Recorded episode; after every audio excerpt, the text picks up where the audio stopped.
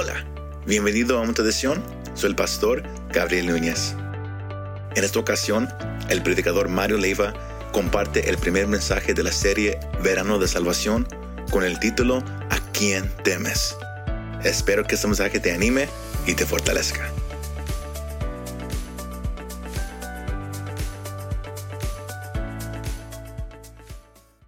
Hay una palabra que en esta tarde quiero, quiero compartir con ustedes, hermanos. El título de este mensaje es ¿A quién temes? Dígale al que está a un lado de usted, pregúntale, ¿a quién temes? No, de verdad, con convicción, hermano. Porque este mensaje es algo, algo maravilloso, algo poderoso que usted y yo tenemos que tener bien en claro, hermano. Dígale al que está al lado, ¿a quién temes? ¿Por qué hacemos esto? Porque con esta pregunta va a surgir lo que queremos, ah, lo que Dios tiene en plan y lo que la palabra de Dios quiere hacer en tu corazón, en tu vida. Dígale una vez más, ¿a quién temes? ¿A quién estás temiendo en esta hora? ¿Cuál es ese temor que pudiera haber en tu vida? ¿A quién temes? ¿A quién temes, iglesia? Si alguien aquí que nos está visitando por primera vez, yo le diría yo, ¿a quién temes en tu vida? ¿Cuál es el, mayor temor en tu, en tu persona, en tu vida? Hay un propósito con esta enseñanza y es llegar a un entendimiento de que terrenalmente hablando, hermanos, no debe haber cosa alguna que atemorice, nuestra vida, nuestra existencia en esta, en esta tierra. Terrenalmente, humanamente hablando, debemos estar en un profundo entendimiento de que no va a haber cosa alguna que atemorice nuestra vida, nuestra existencia en esta tierra, iglesia. Amigo, persona que nos está visitando. No debería haber cosa alguna. ¿Por qué? Porque cualquier cosa que pase o suceda en tu vida, sabe que es solamente en lo físico y es temporal. ¿Se escuchó eso? Cualquier cosa que pasa es algo que es algo en lo físico pero también es algo temporal. ¿Qué quiere decir eso? Que entonces que lo que suceda, lo que pasa en la vida, no va a ser eternamente, no va a ser, eh, ahí va a estar para siempre, porque estamos en un cuerpo corruptible. Hay, una, hay, una, hay un dicho muy conocido que dice que no hay mal que dure 100 años, ni cuerpo que lo resista. ¿Se han escuchado ese dicho? Qué gran verdad tiene, ¿no? Es un dicho que se usa... Uh, digamos que en el, mundo, en, el mundo en, lo normal, en lo cotidiano, pero tiene una gran verdad. No hay mal que dure 100 años, ni tampoco hay un cuerpo que lo resista. Con eso está, está diciendo que entonces ninguna cosa que pueda tocar, que pueda pasar en la vida, que pueda estar pasando, que pueda estar sucediendo, e inclusive en este momento en tu vida, no va, no va a durar toda la vida. No va a durar toda, toda, toda la eternamente va, a terminar un día, va a pasar algún día. Pero hay algo dentro del, del ser humano que, que es natural. Por naturaleza nosotros tenemos una emoción que, que impulsa el miedo, que impulsa una, una, protección a nuestra persona. En esa parte Dios así nos hizo, es algo que es parte de la vida ciertamente y lo hizo con un propósito para que como seres humanos tengamos una autodefensa en ciertas circunstancias, en ciertos momentos, en ciertas acciones donde el cuerpo se pone en peligro ciertamente y que tú tengas una reacción para poder ah, actuar y poder defender tu cuerpo, poder defender lo que, lo, que, lo que tú eres o lo que tú tienes. Entonces es algo dentro de lo que es algo normal. Pero lo, peligroso de todo esto es quedarse en ese miedo, quedarse y a, esconderse detrás del, temor, detrás del miedo y vivir de esa manera. Hay personas que le tienen miedo y eh, es un pavor y es un pánico, tal vez a lo mejor el enfermarse. No quisieran, eh, eh, les, les, causa ah, pavor el saber que se pudieran enfermar y cuidan su cuerpo y eh, mira, están ahí cuidando su dieta y están viendo qué es lo que van a comer y qué les corresponde hoy en día y que, a qué horas tienen que dormir y a qué horas tienen que levantarse y, procuran y, gastan su vida solamente procurando su persona, su cuerpo. ¿Por qué? Porque tienen miedo a enfermarse. Hay personas que tienen miedo a tal vez a lo mejor a quedar pobre tiene miedo de decir voy a perder mi trabajo y si yo lo pierdo, ahora qué, qué irá a pasar, qué irá a hacer de mí. Entonces te encierra un miedo y tú te empiezas a refugiar en ese miedo, empiezas a vivir bajo ese, ese miedo y eres esclavo de ese temor, de ese miedo. Personas que pudieran decir ¿qué, va a ser de, mi familia, qué va a ser de mis hijos, eh, infinidad de cosas, pudiéramos enumerar muchísimas cosas, todo lo que nos rodea es, pues, pudiera ser razón para que como seres humanos estuviéramos viviendo bajo un miedo, bajo un temor. Pero todo, todo lo que sucede, todo lo que pudiera pasar, dijimos que es algo temporal dentro de esta vida, hermano. Hay cosas que la vida ha, atrapado al hombre y no lo ha dejado salir, no lo ha dejado, no lo ha dejado avanzar. Eso es lo más peligroso, lo más difícil todavía. Vivir bajo un temor y que ese temor te, lleve y te esclavice y te ponga en una condición de no puedes hacer nada, porque eso es lo, es lo peor que puede causar el miedo. El miedo puede paralizar. Y cuando una persona se paraliza, ¿qué, qué sucede? No hay movimiento, ya no puede haber acción en su persona, ya queda solamente ahí como una, como una estatua, congelado, paralizado, prácticamente no hay movimiento. Hoy en día la, iglesia ha sido afectada por esa, en esa parte, ha sido afectado por ese temor. La, iglesia en un tiempo se había paralizado, se había detenido, ya no, la iglesia no tenía acción, se había atascado, ya no podía avanzar. ¿Y quién es la iglesia? todos los que estamos aquí, todos los que creemos, y no solamente estoy hablando de este lugar, estoy hablando de la iglesia a nivel, a, nivel mundial, todo el que ha confesado a Cristo, todo el que tenía el conocimiento, dentro de ellos mucha gente vive, vivía así o tal vez estoy así viviendo de esa manera, atemorizados. Hay cosas tan insignificantes, pero que la vida de la persona puede caer en ese error y vivir bajo ese temor, bajo ese pavor miedo a la oscuridad, miedo a, enfermarse, miedo a, perder su trabajo, miedo a, la pobreza, miedo a lastimarse, miedo a, sufrir cualquier daño en su cuerpo, miedo a muchas cosas. Pero hay un temor, aún mucho más, mucho más ah, grande, mucho más directo y mucho más notable dentro de la vida del hombre. Ese miedo o ese temor es el temor y el miedo a la muerte. Quisiera preguntarles aquí, hermanos, los que están aquí, ¿cuántos están dispuestos ya a morir?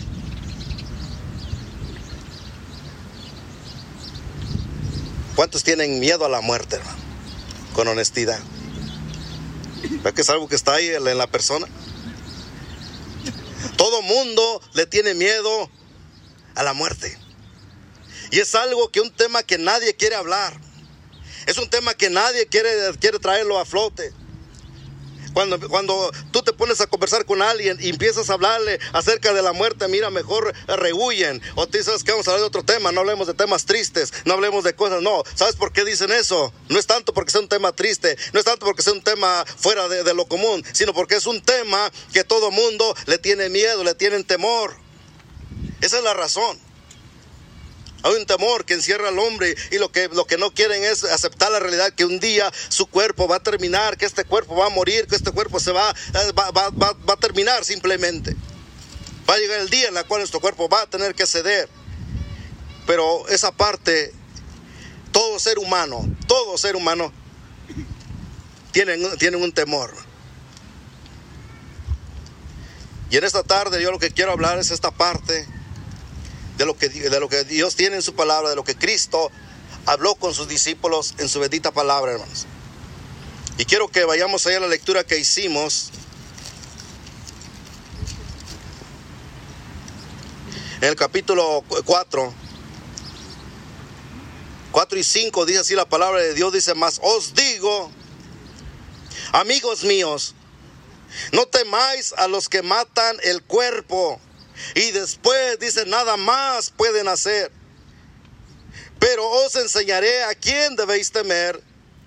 Temed a aquel que después de haber quitado la vida tiene poder de echar en el infierno. Si os digo a este temed. les dice a sus discípulos eh, estas palabras, pero quiero que veamos ¿Por qué Cristo le estaba, eh, estaba confrontando a sus discípulos con esta palabra? ¿Por qué él estaba alentando a sus discípulos con esta palabra? Encontramos al Señor Jesucristo en un panorama cuando Él estaba hablando estas palabras a, a sus discípulos en una situación bastante, bastante difícil. Él estaba en medio de una multitud de gente, estaba, tenía a los fariseos, tenía a los escribas al frente y él los había confrontado razón que nadie se había atrevido siquiera a dirigir una palabra a, una, a, un fariseo, a un escriba. Nadie se atrevía, nadie le contradecía, nadie podía oponerse a lo que ellos habían establecido, a lo que ellos habían dicho, a lo que ellos habían impuesto conforme a, las leyes y aún a los intérpretes de, de la ley que venían e imponían cosas, imponían cargas a los hombres, dice la palabra de Dios, cosa alguna que ni ellos mismos querían siquiera mover con un solo dedo. Entonces Cristo llega y los confronta y los pone, los, los exhorta y los pone cara a cara con la realidad. Y mire, nadie se había atrevido a decirle a un fariseo que eran sepulcros blanqueados. Nadie le había, se había atrevido a decirle a un fariseo, mira ustedes eh, eh, limpian lo de afuera del vaso, pero por dentro están podridos, llenos de maldad, llenos de corrupción, llenos de pudrición. Nadie se había atrevido a decir esas cosas. Y Cristo estaba en medio de, esa multitud de gente, estaba rodeado de fariseos, estaba rodeado de escribas y los discípulos hablaban con Cristo ahí también. Y eh, los discípulos miraban la situación. Dice la palabra de Dios que después de ahí la gente, la, multitud de gente se empezó a tironear, empezaron a, decir, oye, pues ¿qué, qué nos han enseñado? ¿Se imaginan todo lo que se revolvió en ese momento cuando Cristo habló y soltó esas palabras? La situación se puso caliente, dicen por ahí, ¿no? La situación ya era ahora, a ver qué va a pasar aquí. Entonces, en medio de, miles de personas, multitud grande, estar en una situación así, estaban sus discípulos y ellos empezaron a ver y ahora, ¿cómo es posible? ¿Cómo se atrevió ahora? ¿Qué va a pasar de nosotros? Había, se, se, levantó un temor en ellos, un miedo, un pavor, ¿qué va a suceder? Ah, ah, ¿Ahora qué vamos a hacer? ¿Cómo se atrevió a decirle aquí? Y, eh, se imagina todo lo que estaba pasando en sus corazones, en su interior, en su persona de cada uno.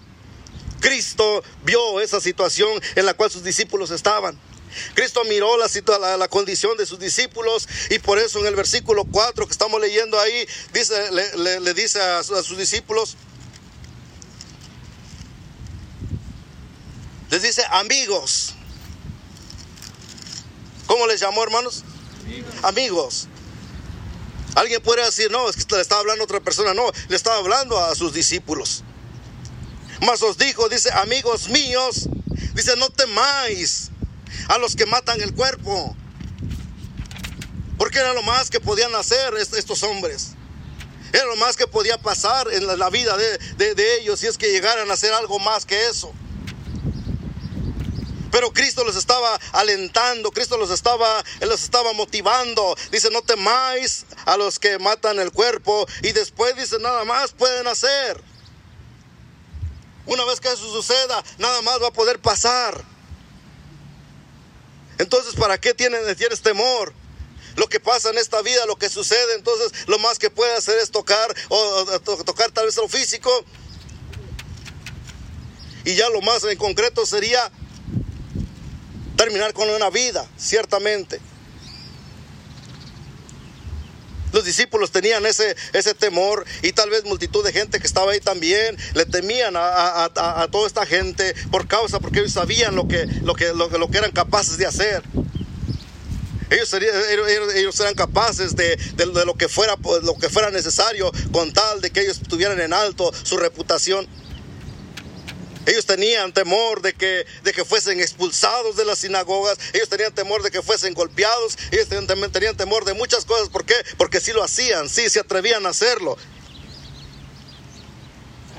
No sé si recuerdan ah, allá en el libro de, Juan capítulo 9, de la, historia de, este hombre eh, que era ciego de nacimiento y que cuando que vino a, Cristo, Cristo lo, sanó y le, dio la vista, pero después de ahí se, dice la palabra de Dios que eh, los fariseos cuando supieron eso lo empezaron a, indagar, lo empezaron a interrogar, empezaron por cómo había pasado todo esto, por cómo él había recibido la vista y no le, él, les dijo cómo pasó y no le creyeron y dice que fueron a, buscar a sus, a sus padres de él.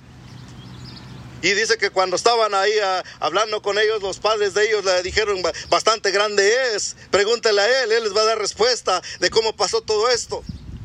Pero dice en el versículo 22 que no fue tanto porque no tenía palabra cómo contestarle, sino más que nada era por el temor, por el miedo de que fuesen expulsados de la sinagoga. Había un temor, sabían lo que eran capaces estas gentes y ese temor los, los, amedrentaba, los atemorizaba y los tenía cautivos, esclavos. Es la misma condición en la cual los discípulos se encontraban, porque ellos sabían, estaban ahí rodeados, pero dice después de aquí, ¿qué va a pasar? Pero Cristo les dice, no tengan, no tengan miedo, no tengan temor. Porque los que matan el cuerpo, ya después de eso nada más pueden hacer. Y el versículo 5 dice, pero os enseñaré a quién debéis temer. Esta palabra, y aquí está el mensaje de esta tarde, hermano. Cristo les dice, pero os voy a enseñarte a quién vas a temer. Pero os, enseñaré a quién debéis temer. Y le dice en, el versículo enseguida, temed a aquel que después de haber quitado la vida, tiene poder de echar en el infierno. Dice, así os digo a este temed. Eso es lo que Cristo le estaba diciendo, hermano. ¿Estás temiendo a aquel que pudiera tocar tu cuerpo, te puede, que te pudiera quitar la vida? Estás temiendo a cosas en este mundo, cosas insignificantes que pudieran atentar contra tu persona, contra tu cuerpo. Pero Cristo dice, no, a ese no, no le temas esas cosas. Más bien teme a aquel que tiene autoridad para quitar la vida y aún después dice que echar en el infierno. Esto es una palabra, hermanos, que inclusive es una palabra para la misma iglesia, hermano. ¿Cuál es, ¿Cuál es tu temor? ¿A quién temes? Tenemos que estar bien, definidos a quién tememos. Tenemos que estar bien definidos en quién creemos. Tenemos que estar bien, bien definidos a dónde vamos si llegásemos a morir. Porque si usted no está 100% seguro, déjeme decirle que entonces su vida va a estar rodeado de ese temor. Va a tenerle miedo a la muerte. ¿Por qué? Porque tiene esa inseguridad. Y si hay esa inseguridad, yo le invito esta tarde que usted abra su corazón, se arrepiente, le diga, Señor, perdóname, pero yo quiero tener esa seguridad de salvación. Yo quiero saber que si yo llegara a morir, tengo la entrada directa contigo a esa eternidad que tú me estás ofreciendo. Yo no quiero terminar en ese lugar llamado lago de fuego, infierno o Hades. Cristo le dice a sus discípulos, mira, a ese sí, a él sí temed. ¿Y quién es él? El Dios Todopoderoso. Él estaba diciendo, a él temed. Teme a Dios, porque Él tiene la potestad para hacer esto. Ese es el consejo, esa es la palabra que, que, que Cristo le estaba dando. Sabe que el hombre, por más que, tenga ese temor, por más que diga, no, es que a mí no me va a pasar. Sabe que de la, de la cantidad de gente que hay, y especialmente los que tienen muchos bienes, los que se empiezan a hacer de, grandes ganancias, tienen la mentalidad de que, de que son eternos, de que nunca va, nunca va a llegar en su vida la muerte. Y así puede haber mucha gente que, que, piensa que no, que no va a pasar en su vida esa parte que no van a cruzar el valle de muerte. Pero sabe que Hebreos capítulo 9, versículos 27 dice que, y de la manera dice que está establecido para los hombres que mueran, dice una sola vez, y después de esto dice el juicio, y hay algo establecido para el hombre por Dios. El hombre no puede, no puede hacer un lado de esa parte, el hombre no puede brincarse esa parte de, la, de la existencia, va a tener que ser, que cruzar por ese lado. Tenemos que cruzar por ese valle. Va a tener que suceder un día en la vida, porque ya está establecido por Dios, de la manera que ya está establecido para los hombres. Que mueran una sola vez, pero no solamente eso, sino que dice que y después de esto el juicio. Esa es la parte en la cual en esta tarde queremos que haya un enfoque eh, muy principal y muy primordial en esta hora.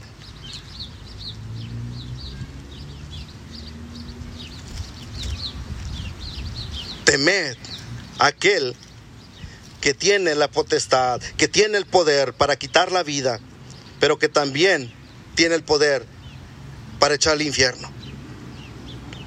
La pregunta es, ¿Dios va a enviar al infierno a toda persona?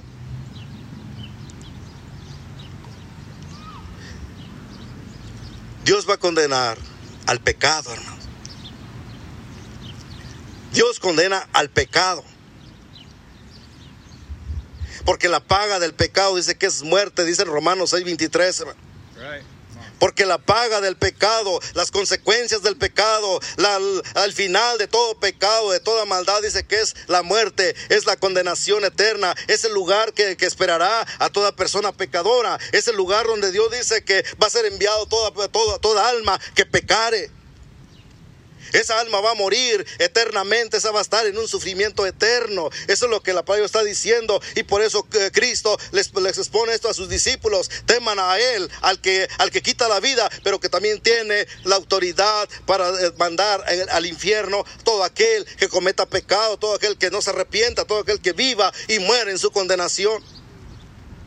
Eso es lo que la palabra está diciendo, hermano. En esta tarde pudiéramos decir, ¿cómo, cómo, cómo será esto? ¿Qué es, lo que, eh, ¿Qué es lo que estaba diciendo aquí Cristo? En el libro de Apocalipsis capítulo 20, 11 y 15, si ustedes me acompañan en su Biblia, vamos a leer para entender un poquito más, más, más claro y más profundo lo que Cristo estaba dando a entender a sus discípulos. Apocalipsis capítulo 20, versículos eh, del 11 al 15, si lo tienen ahí. Y dice así la palabra de Dios. Y dice, y vi un gran trono blanco y que el, que estaba sentado en él. De delante de él, cual, eh, cual, huyeron la tierra y el cielo, y ningún lugar se, se encontró para ellos. Versículo 12, y vi a los muertos, grandes y pequeños, de pie ante Dios. Y los libros fueron abiertos, y otro libro fue abierto, el cual es el libro de la vida y fueron juzgados los muertos por las cosas que estaban escritas en, los libros según sus obras. Versículo 13. Y el mar entregó los muertos que había en él. Y la muerte y el Hades entregaron los muertos que había en ellos. Y fueron juzgados cada uno según sus obras. Y la muerte y el Hades, dice, fueron lanzados al lago de fuego. Esta es la muerte segunda. Y el que no se ha inscrito en el libro de la vida, dice, fue lanzado al lago de fuego. Ese es lo que, lo que Cristo estaba, les estaba eh, diciendo a sus discípulos. Teman a Él al que puede enviar una alma pecadora, que puede enviar aquel que no reconoce al Salvador, puede enviarlo al infierno por causa de su pecado, porque no se ha inscrito en el libro de la vida, por causa de su pecado, por causa de su, su, decisión que tuvo aquí en esta tierra, va a terminar en ese lugar. ¿Sabe? Si, si, usted lo está escuchando por primera vez, déjeme decirle que Hoy es la oportunidad que Dios le está dando. Hoy es el día de salvación. Hoy es la oportunidad que Dios nos brinda porque nadie te garantiza, nadie, nadie está garantizado que vivirá el día de mañana. Ojalá pudiera haber alguien aquí que me diga, yo estoy, yo sí voy a vivir mañana. Si hay alguien así, pudiera alguien levantar su mano que diga, yo mañana voy a vivir. Nadie, hermano porque no tenemos garantizado la vida. Nuestra existencia está en las manos de Dios y cuando Dios quiere, cuando Dios dice hasta aquí nada más, es hasta ahí ese momento, porque Él tiene, Él tiene en sus manos la autoridad para quitar la vida, pero también no, no olviden, y si usted no tiene esa seguridad, quiero que usted tenga en mente esto que también Dios tiene esa autoridad para enviar al infierno una, un alma, el alma que pecare. Pero déjeme decirle algo muy importante en esta hora. Quiero darle una muy buena noticia de que Dios mismo proveyó una, un camino, una salvación para todo ser humano, hermanos. Aunque vemos aquí la palabra de Dios, aunque conocemos lo que, lo que está establecido, lo que ya está escrito, pero sabe que, que en su gran amor, mas Dios dice, muestra su amor para con nosotros en que siendo aún pecadores, que Cristo murió por nosotros. Cristo es el que pagó en la cruz del Calvario. Dios envió salvación para toda la humanidad a través de su Hijo amado. Y era el mismo Cristo quien estaba hablando con sus discípulos y se estaba presentando, estaba diciendo quién tenía la autoridad, hermano. En Juan 3:16 lo dice, dice que porque de tal manera amó Dios al mundo, ese amor inmensurable, ese amor que ni, ni, tú ni yo tal vez alcanza nuestra mente a entender cuán grande fue su amor de nuestro Dios. Dice, porque de tal manera amó Dios al mundo que envió a su Hijo unigénito. Él vino a morir en la cruz de Calvario. Él dio a su Hijo único a pagar en la cruz de Calvario para que todo aquel que en Él cree, dice que no se pierda, mas tenga vida eterna. Ese es el plan, ese es el propósito, esa es la salvación que Dios envió, ese es el camino que nos está ofreciendo, esa es la, la, la dirección que nos está dando, esa es la puerta que Él puso para que toda persona pudiese traspasar y pudiera tener la seguridad de salvación y no terminar en aquel lugar llamado lago de fuego, Hades o infierno. Dios ya proveyó esa, esa, esa salida. Dios está proveyendo, ya te proveyó esa salvación. Todos los que estamos aquí, eh, estoy seguro que han, confesado con sus labios, ciertamente. Si usted nos está visitando, déjeme decirle que toda esta comunidad que está aquí es porque ha creído, ha confesado a, a Cristo como su Salvador personal, lo ha reconocido y ha entendido que Cristo es el único que salva, que Cristo es el que vino y pagó con su sangre preciosa derramada en la cruz del Calvario. Él nos limpió, nos perdonó y ahora somos nuevas criaturas y ahora tenemos esa confianza, esa seguridad y como pueblo, como iglesia, debemos de vivir bajo esa confianza. Es por eso que no debe haber cavidad de ningún temor en nuestras vidas, iglesia. No debe haber ninguna cosa que te siga temorizando. Porque si hay algo que te temoriza, tienes que examinar tu vida. Se vale que te retractes y que analices y que veas. Porque si no hay esa seguridad, como dijimos al principio, hoy es el día, hoy es la oportunidad que tú puedes tener. Decirle, Señor, yo quiero tener esa seguridad. Y yo quiero que hoy me selles con tu Santo Espíritu y esa seguridad tuya quede en mi corazón y que de hoy en adelante yo viva por la fe, por la fe en el Hijo del Hombre, por la fe en Cristo Jesús, por lo que tú hiciste en la cruz del Calvario. Amén. Dijimos que la palabra nos dice, dice que ya está establecido para el hombre que muere una sola vez y después de esto el juicio. Dios va a juzgar la condición de, del hombre. Mi pregunta sería, ¿el hombre pecará? ¿Cometerá, cometerá pecados? La palabra nos dice que todos somos pecadores. En, Romanos 3.16, 3.10 dice que como está escrito, dice, no hay justo ni aún uno, hermano. No hay ni una, ninguna persona que diga yo soy justa. En el, el versículo 23 dice, porque dice que todos somos pecadores. Y no hay justo ni aún uno. Y hay una condenación, dijimos, por causa del pecado. En el 6.23 de Romano dice que porque la paga del pecado es la muerte. Hay, un, hay una condenación, hay, un sufrimiento eterno. Pero también nos dice la palabra de Dios, dice que más la dádiva de Dios dice que es vida eterna en Cristo Jesús. El regalo maravilloso que Cristo vino a ofrecer es vida eterna en Él. Solamente, que solamente creyendo en Él tenemos entonces entrada a esa vida eterna, a ese regalo, recibir ese regalo que no nos va a costar ni un centavo, no te va a costar nada, ni, una, ni, ni siquiera un día de trabajo, lo que, ni ninguna cosa que puedas ofrecer no puede pagar lo que Cristo hizo en la cruz de Calvario. Es un regalo que Él te da gratuitamente gratuitamente, pero tú tienes que creerlo y confesar con tus labios que Él es quien hizo esa obra redentora en la cruz del Calvario, hermano. Él es quien hizo esa obra redentora. Y la única manera de, de obtener esa salvación es que tus labios sean quien los confiese que sea de tu propia voluntad y en tus labios reconociéndolo, que efectivamente que tú necesitas esa, ese perdón de pecados, que tú necesitas esa salvación y que tu persona, si no estás seguro de que pudiera terminar en una condenación, si es así la situación en tu vida, hoy es el día en el cual Dios te ofrece para que tú abras tus labios y tú confieses con tus labios que Él es el Señor, que Él es el Salvador, que Él estuvo dispuesto a dar su vida en la cruz del Calvario para darte salvación, para tener esa seguridad para tener esa eternidad bien fija en tu vida y listo para ir a esa eternidad, hermano. que tú tengas esa seguridad. Mas Dios muestra su amor para con nosotros en que siendo aún pecadores, Cristo fue quien murió por nosotros, hermano. En esta tarde Dios quiere que si tú no tienes esa seguridad, hoy tú determines tener esa seguridad. Si tú no has tenido este, este, este, esa comunión, ese tiempo de decirle y reconocer a Cristo como tu Salvador personal, hoy es el día en el cual tú puedes abrir tu corazón y decirle, Señor, yo hoy te reconozco, hoy yo quiero recibirte como mi Salvador personal. En Juan capítulo 5, versículos 11 y 13 dice, y este es el testimonio que Dios nos ha dado vida. Dice, y esta vida está en su Hijo. Y dice, el que tiene al Hijo, tiene la vida.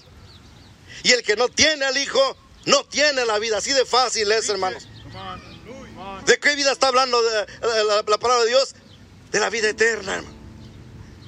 Sencillo como eso, el que tiene al Hijo, el que ya tiene a Cristo en su corazón, dice, ya tiene la vida eterna, ya la tiene eh, ganada, ya la tiene sellada, la tiene segura. Pero el que no tiene al Hijo de Dios, no tiene la vida eterna, hermano.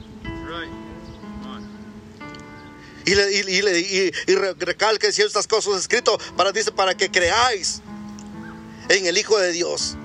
Que creáis que Él es quien hizo esa obra redentora, quien entregó su vida, dio su vida por ti, por mí y por toda la humanidad.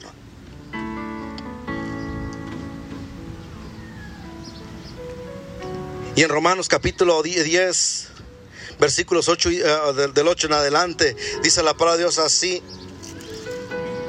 Y este, y este es lo que nosotros predicamos, es lo que hablamos, es lo que presentamos, porque esa es la palabra de Dios es lo que Dios tiene para toda, la, toda persona, para todo oyente. Y yo quiero que en esta tarde usted escuche esta palabra porque esto es importante. Es una palabra de vida muerte, es una palabra de una decisión personal de hoy. No podemos esperar el día de mañana. Usted no puede tomar la chance de decir mañana a lo mejor si hay oportunidad o algún otro día o en alguna otra ocasión. Déjame decirte que yo no te aseguro y te puedo garantizar que vas a llegar a ese día o a ese otro, a ese otro tiempo. Hoy es el día de salvación.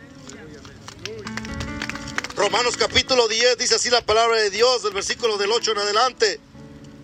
Mas ¿qué dice? Dice, cerca de ti está la palabra, en tu boca y en tu corazón.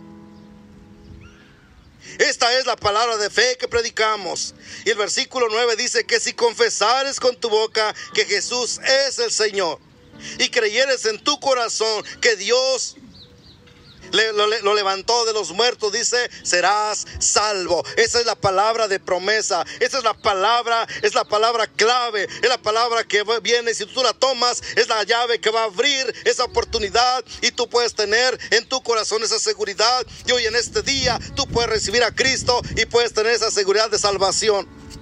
Esa es la palabra clave. Esa es la palabra poderosa. Es la palabra que predicamos que en Cristo hay salvación.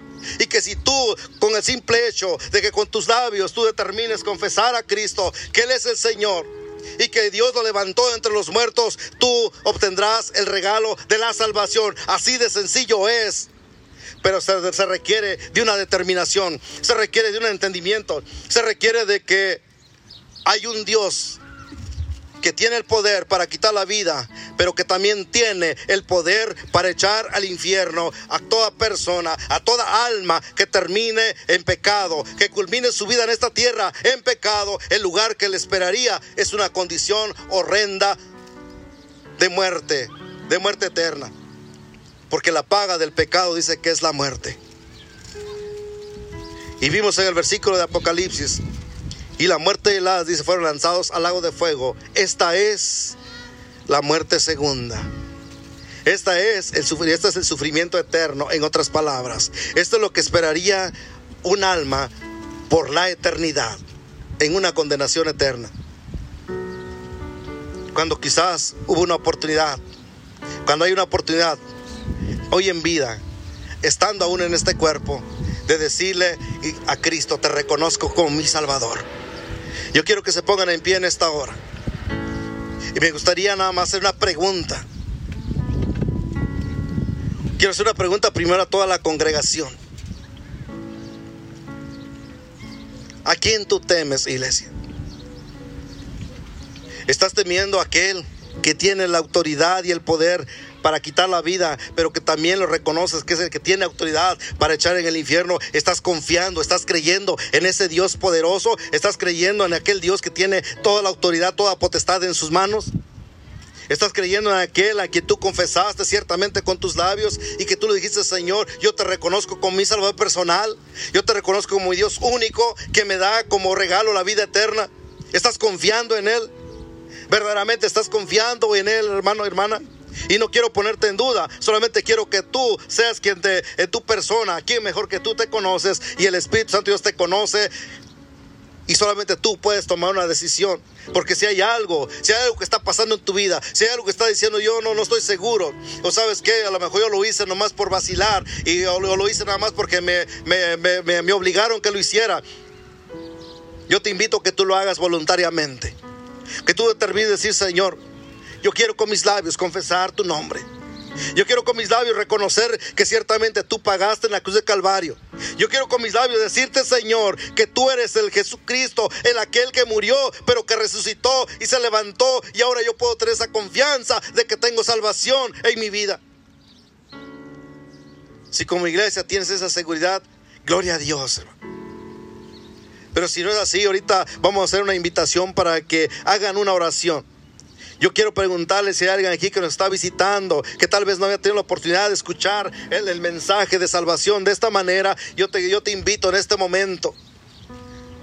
¿Te gustaría a ti recibir a Cristo en tu corazón y tener esa seguridad y decir, Señor, yo quiero entender, yo quiero conocer y saber que tú eres el Dios que tiene esa, esa potestad, que tiene esa autoridad para quitar la vida y que tú eres también el que pudiera enviar mi alma al infierno si yo no te reconozco como mi Salvador personal.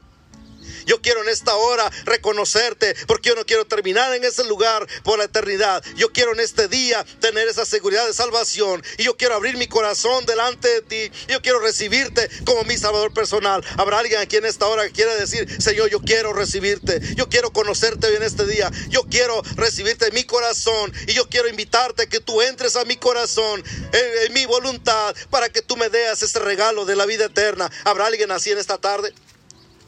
Habrá alguien que quiera hacer una oración de fe de esta manera y pedirle a Cristo que entre en su corazón. Si hay alguien así, solamente alce su mano. Lo único que puedo pedir más, alce su mano nada más. Solamente alce su mano en esta posición. Y vamos a hacer una oración, la cual le, le, pido que usted repita conmigo en esta hora. Porque queremos ayudarle, queremos acercarlo a los pies de Cristo y que le dé ese regalo de vida eterna. Amén. Vamos a hacer esta oración. Hay una mano aquí levantada. No sé si hay alguien más por ahí que quiera levantar su mano. Hay alguien más que quiera tener esa seguridad en este día. Hay alguien más que dice, yo quiero tener esa seguridad hoy en este día. Amén. Si no hay alguien más, yo quiero que hagamos una oración juntamente con esta persona aquí y que, que repita conmigo. Dígale en esta hora, Señor, en esta tarde, yo te reconozco que tú eres el único, el Dios poderoso el que tiene autoridad para quitar la vida. Y que al escuchar tu palabra, que tú tienes también esa autoridad para echar en el infierno. Yo te pido en este momento, reconociendo mi condición, que tú me perdones. Porque quizás bien merecido tenía terminar en ese lugar por causa de mi condición, por causa de mi mala manera de vivir, por causa de la condición que me rodea, por causa del pecado. Pero yo te doy gracias que hoy me das esta oportunidad de conocer que hay un camino, de conocer que hay, un, hay alguien que pagó por mí en, en una cruz y Él es tu Hijo amado. Y en este día yo quiero hacerlo, mi Señor. Yo quiero pedirle que en este momento entre en mi corazón, que limpie mi corazón, que perdone todo pecado, que perdone toda maldad. Y que en esta hora yo con mis labios te confieso que tú eres ese Señor. Tú eres el Dios Todopoderoso. Quien, murió en la cruz de Calvario y quien resucitó y que ahora yo puedo confiar de que tú me das ese regalo de la vida eterna. porque tú eres el Señor Jesucristo. Gracias Señor por darme esta oportunidad. Yo te recibo en mi corazón. Yo te recibo como mi Salvador personal. Gloria a ti, Señor. Denle el aplauso al Señor en esta tarde. Él es grande, Él es maravilloso, Él es poderoso. Amén. Y en esta hora, una persona aquí ha tomado esa decisión de recibir a Cristo en su corazón. Yo lo invito a la iglesia que cierre sus ojos en esta hora. Vamos a orar en este momento. Yo quiero que solamente en tu corazón tengas esta pregunta. ¿A quién temes? ¿En quién estás temiendo, iglesia? Si tú le temes al Dios Todopoderoso, déjeme decirle que de ese temor tiene que ser un temor con reverencia.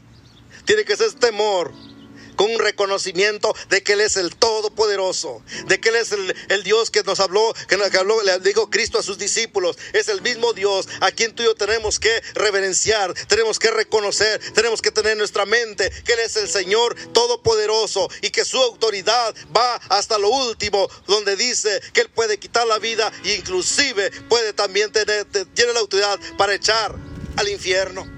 Ese es el Dios que usted y yo conocemos. Pero gracias a Dios que Él ya nos ha rescatado, que Él ha pagado el precio, que usted lo reconoció como su Salvador y que ahora nos resta más que vivir delante de su presencia con un corazón entendido, con un corazón dispuesto, con un corazón entregado para darle a Él la honra y la gloria, para darle a Él toda nuestra alabanza, para darle a Él todo el reconocimiento, para exaltar su nombre, Padre Santo, en esta tarde, Señor. Delante de tu presencia estamos, bendito Dios. Y Señor, como iglesias, como creyentes, delante de ti venimos, Padre eterno.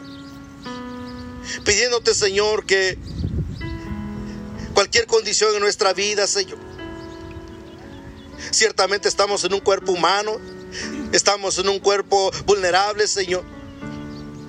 Y que quizás, bendito Dios, el, lo cotidiano de la vida nos ha envuelto a vivir y, tal vez, Señor, procurar tantas cosas en la vida y que cualquier cosa nos está atemorizando, cualquier cosa ha robado ese tiempo, cualquier cosa está tomando tu lugar en nuestra vida sin darnos cuenta. Yo te pido en este momento, Señor, que tú nos perdones, bendito Dios.